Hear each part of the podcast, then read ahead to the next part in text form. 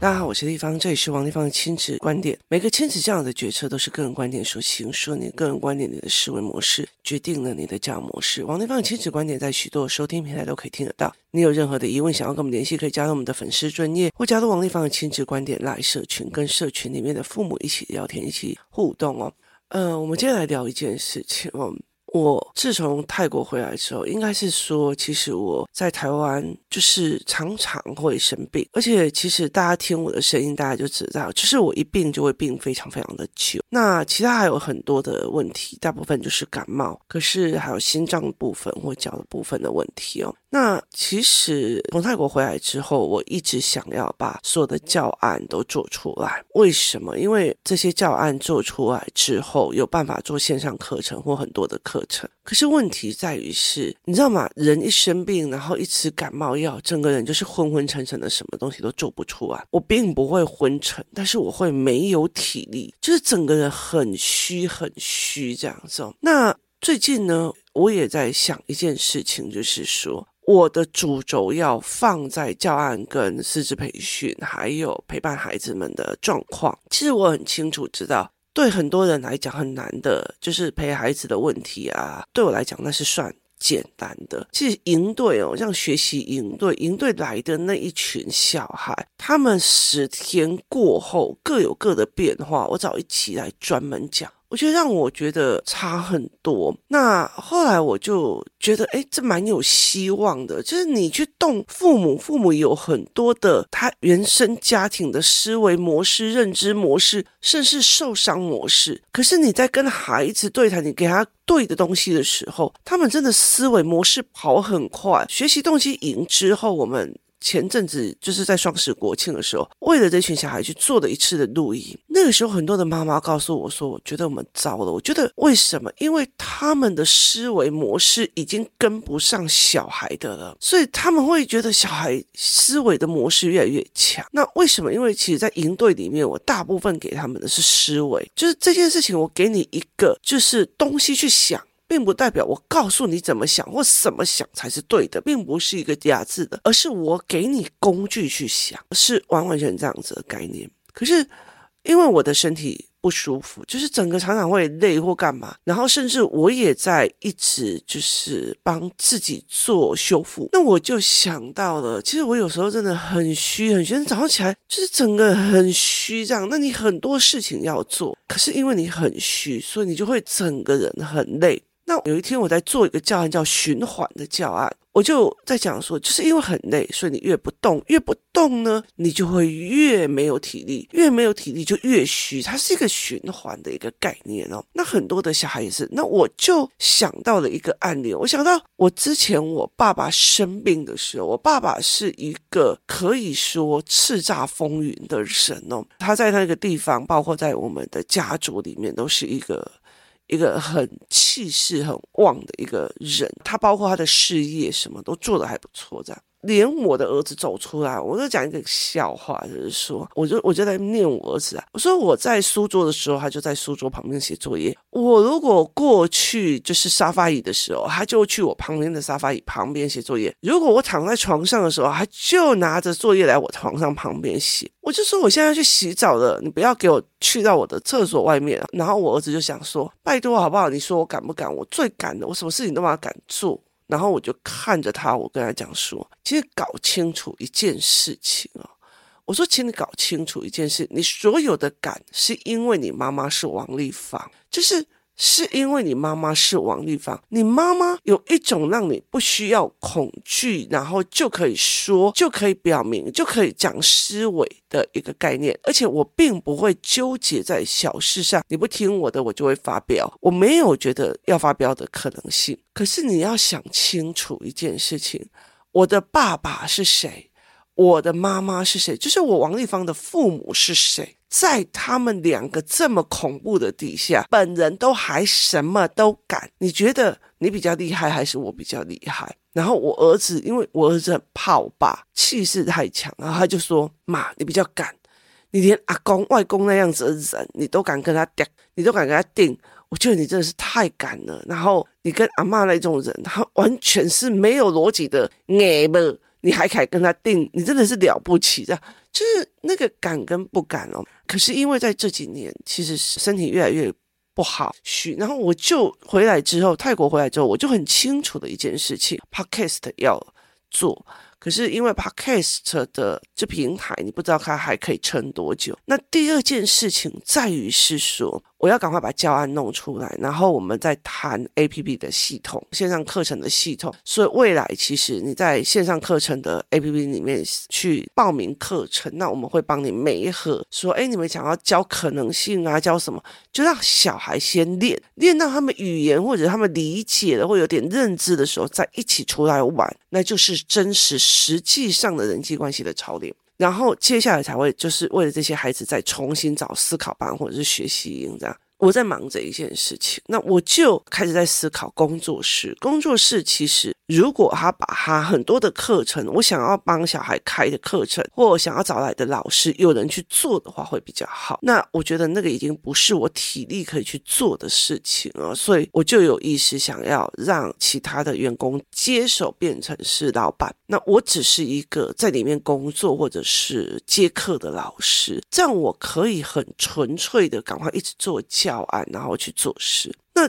这整件事情，包括我这阵子的生病的状况，或者吃药的状况。以前我都吃中药嘛，那这几次就都在吃那个日本的成药。那我就整个人变得非常非常非常的虚，然后非常非常的疲累，这样子。那呃，有一天呢，有一天我就忽然想起一个人，一个孩子哦。那为什么会想起他？是因为他妈妈这一阵子常常来跟我求救。这个小孩已经是高中生了，那他一直来跟我求救，这样子。那嗯，我后来就可以开始是思维这一件事情哦。我就跟这个妈妈在聊一件事情：这个小孩为什么来跟我求救的一个原因，是因为这个孩子就是厌世的思维很多。就厌世的思维非常非常的多，然后一天到晚就没有很想要活着这样子。那我就跟他妈妈在聊，然后我们其实有做一些事情，因为这个人也让我开始对周边的这同类型的，尤其学习营的这几个小孩点名做绩效去做起来。我在营队里面有一个孩子，他第二天就大发飙，大发飙到攻击。然后后来他就是一个非常严重的那种叫喊到整个人很大声。那他不愿意走，因为他第一天上完课之后，他知道我在教什么，他就不愿意。我要退钱给他，要干嘛，他都不愿意。他就是想学，他甚至来拜托我，他还要再学。可是我就跟他讲，我做不到对你很温柔哦，请你搞清楚。那后来他就跟我谈条件。那后来他有进来学，那个时候他的父母就问我说，要不要给他吃药？我就没讲话，因为对我来讲没有必要。那后来这个孩子，其实在这一次的录影的时候，他来跟我讲地方有我的状况哦，该怎么破局，就是他他的情绪状况该怎么破局。那我就在想这件事情，我就来讲我们这个高中生，他在小学的时候是过动，然后呢，他很容易生气，非常非常容易生气。那我那个时候，我观察到的这一个孩子很重要生气的一点就是输不起，输不起被人家讲不起，然后所以别人讲他一下，他就压起来，你知道吗？哈，那其实其实这样子的东西，其实认知教一教或者是聊一聊就 OK 的。可是所有的人都在处理他的情绪。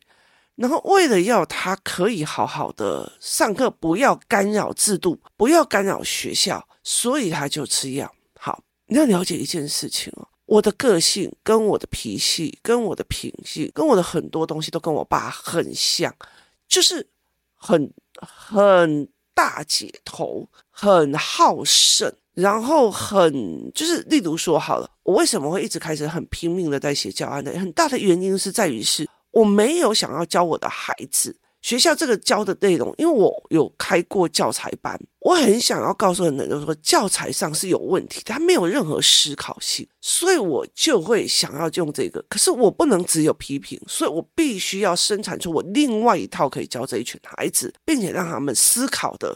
所以我就在做，甚至我会示范教学给我的孩子们看，所以我会示范教学给我这群孩子们看。那。很重要的，我给他们孩子们看之后呢，这是我的不服输。可是问题在于是，当我吃的药，或者是当我生病的时候，我是完全没有办法做这件事情。就是你完完全全没有办法做这些。我爸爸这么好胜的人，他在生病的时候，整个吃药，因为他必须要吃大量的抗生素，他必须吃非常非常大量，而且是高剂量的抗生素的时候，他的身体呈现是一种他没有办法控制的。他每天病恹恹的，很累，然后走一件事情就喘的时候，他开始了有一种。我活着干嘛的那种久病想要厌世的感觉。那后来我其实在这个孩子身上的时候，我就发现了一件，他三四年级被一直在开始被老师反映的时候，是没有人可以告诉他，其实这种好胜的孩子，这种思维性的孩子，这种突围思考性的孩子，是有另外一种教学方法的。他并不是适合，他并不是适合传统的教育。他那种只要灌知识点，你照听，你乖就好了。我听得很清楚的一件事情，这世界上唯一需要你乖的，就只有两个产域，一个叫东亚学校，再加上东亚父母的家庭。其他你出去到社会上，他乖，他其实危险。那后来我就在这件事情上的时候，因为那时候我也没有办法去撼动这一个人，那他们就是吃药。那吃药的时候，他就这个小孩就完全。就真的乖了，好，就真的乖了。我曾经在命理界过，在命理里面有一套的姓名学，叫做生肖姓名学。生肖姓名学的意思就是说，例如说我这个小孩是属老虎的，他的名字里面最好有肉字旁，就是他有的吃，然后最好有山，让他众虎归山，就是让他去山上当山大王，甚至是有翅膀。如虎添翼哦，生肖姓名学在讲这个，就是在天格地格人格当中，就是父母的这一块是不是有助长他？就是姓这一块是不是住了这只小老虎可以如虎添翼，或者是名字这一块有没有如虎添翼哦？那那个时候是我的解读，例如说，我今天我自己的孩子，我想要让他是老虎，他是老虎，那我就会在他的名字里面去，就是有彩衣的，就是例如说有衣服字旁的，让他就是哎很厉害。那战跑跑逼战袍或者是有翅膀的，让他如虎添翼，或者有山的山上的山，众虎归山山大王，因为他是老虎。可是你知道吗？呃，因为我学很多派别嘛。那所以，我就会很多派别都要在意这样。那但是我看到的一个前辈，他在帮一个属老虎的小孩做名字的时候，就是写名字的时候，想名字的时候，你知道他用的方法是什么吗？他用的方法就是因为他是老虎，所以要给他栅栏。栅栏就是例如像书册的册，册子的册，它就像栅栏一样，你要把它栅栏关起来，好，你要把它拔牙，好。你要让它都吃草哦，养生这样，他才不会有那种霸气，这样子会顶妈妈，会说妈妈会怎么样？那那个时候我就觉得我傻眼，你听我意思吗？就是在我这一个年代里面看的人，我希望我的孩子他有自己一片山林哦。原来会有一派老派的人觉得你是老虎，你会有霸气，我就把你关起来。我就把你用栏杆关起来，我就给你吃草，我不要让你长肌肉跑得出去，你就是乖乖的当我的小孩。哇，我那时候惊呆了哦。那你再回来看这个孩子好胜，好胜却没有人引导到他，因为我知道你是好胜，所以你要想尽办法去。把自己变得很强，你要把自己变得很强。所以，像工作室有一个小孩，他就在里面发飙嘛。那我就问为什么，他就说那个人跟他一起下棋会输的，然后他气到我不要玩了，我怎么样？然后我就在旁边讲，你给我记住，你给我记住现在这种感觉，你很讨厌输，你很讨厌输，你要告诉我。如果你从今天开始就不下围棋了，他妈的，你一辈子都输，因为你比别人都不懂。我就直接跟他讲说，你讨厌输，来，我们来想尽办法怎么赢，一场一场一场去赢。我说我们来想尽办法赢，这小孩就哦 OK 了。可是因为他怕输，所以产生情绪，结果呢，他吃药或者是被压制情绪，觉得我自己就是有情绪，所以我是烂人，我怎么样？好，他就软下来的意思就是说，今天并不是处理他好胜的这一块，而是把他的情绪跟他的爪子跟他的力气全拿走，所以他乖乖的上课，他乖乖的东西这样子，他很像那个老虎被关到笼子里面那种感觉。我老虎本身就有冲劲，我老虎本身就有往前冲的那种王者气息，所以我应该去协助他变成了一个最厉害的王者，还是我把他用药、用东西、用迷魂枪把他关起来？这是两种思维模式。那很可惜的，这个小孩是用第二种思维模式，所以他到最后就是，你知道吗？好胜的人，像我爸这么好胜的人，吃那么多的抗生素，那么强大的抗生素，他都产生了一种我洗洗以后了，我都不寻觅我啊，我都想到，就是他用那种放弃的性格。为什么？因为你好胜，你想赢，但是你的身体是跟不上的，你是跟不上的，所以。我那个时候，我就跟这一个，就是那个时候，他其实是我女儿的朋友。我那时候就跟我女儿在讲说，这个孩子到最后一定会很忧郁。为什么？因为累积太多的无能感了，累积太多的，累积太多的是我想赢，但是我没有力气，我我懒，然后他的肌耐力会慢慢的流失，因为他越来越没有力，越来越不想出去，越来越不愿意了。所以他就开始慢慢的流失，然后慢慢的，因为他觉得我不厉害，我留着干嘛？然后甚至一留，因为他不是处理情绪，所以一有点情绪就开始觉得，对了，我就是烂人，我死掉算了，我死掉算了。我那个时候就跟他讲说，这是一个很危险的一个状况。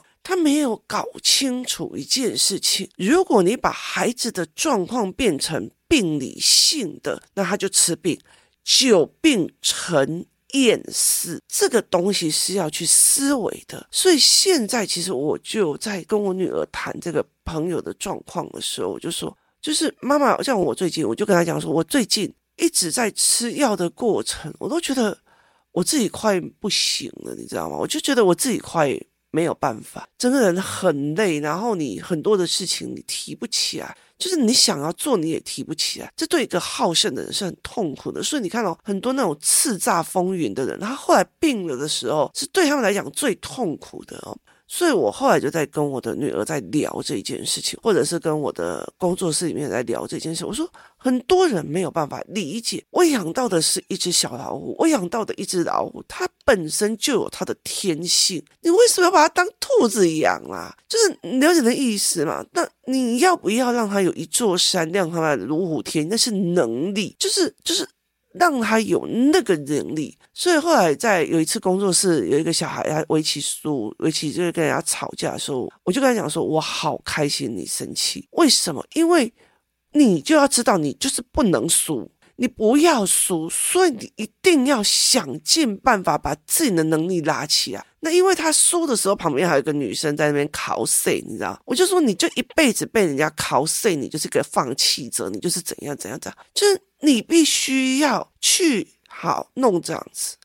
那我儿子在小时候也是这个样子啊，所以每次只要，例如说他投球输人了，就是他投球输人了，我就会跟他讲说，我就会跟他讲说，好，我知道你不喜欢输，来，我们来想赢的方法。于是他就开始练球，于是他就开始跑，于是他开始怎么样？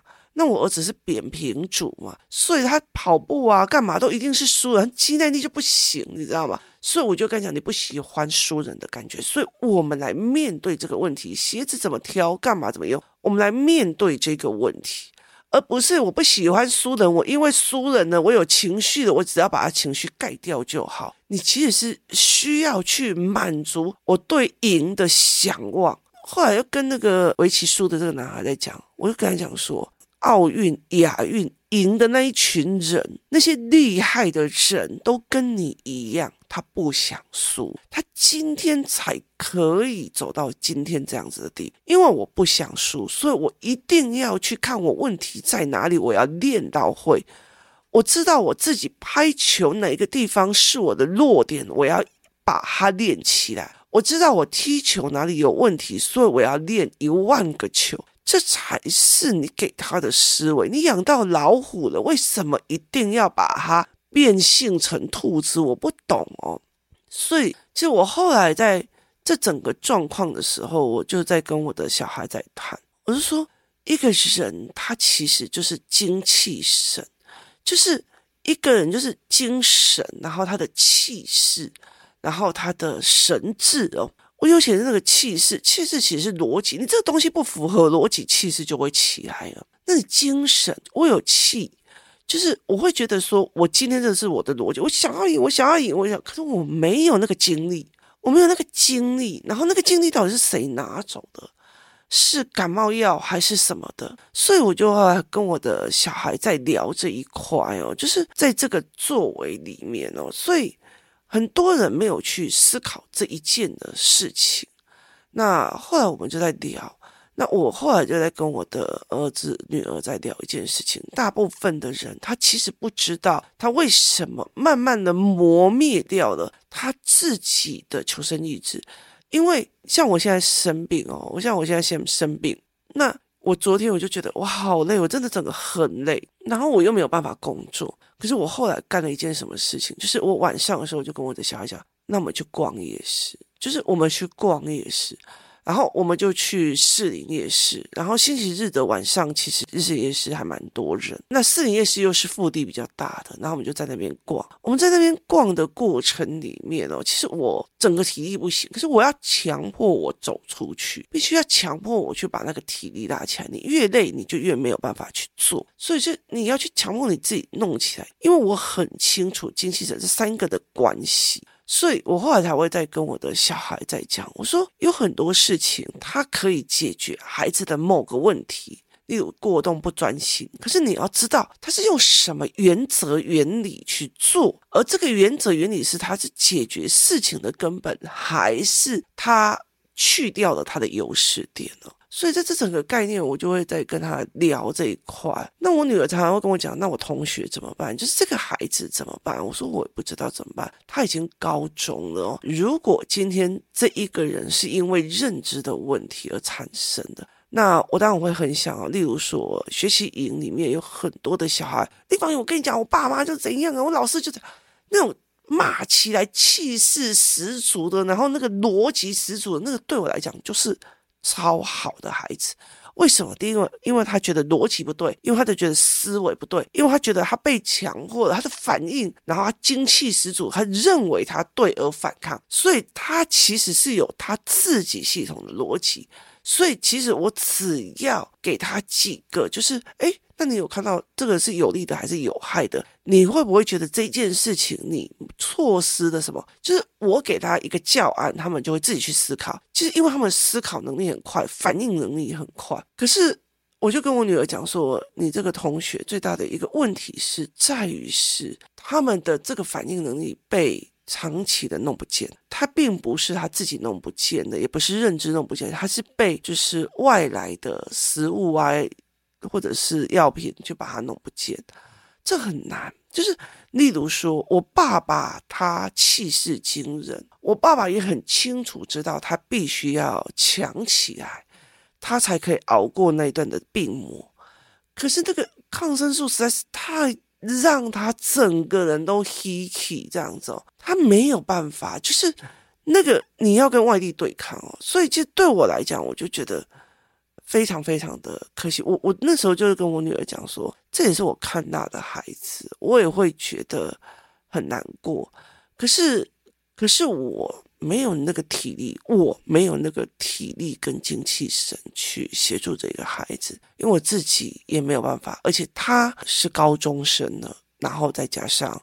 他有非常非常多的，并不是认知系统而导致他也很想赢，他并不是认知系统而导致他什么都放弃，连自己的人生都想放弃。他是真的那种长期的那种久病厌世的那种感觉，让他越来越不想在这个世界上。所以这也是我这几天一直让我觉得很难受的一件事情哦。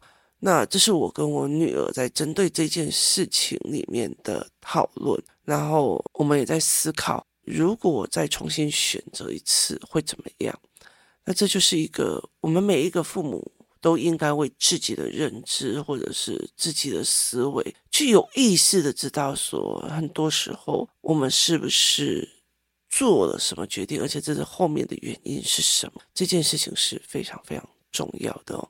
今天谢谢大家收听，我们明天见。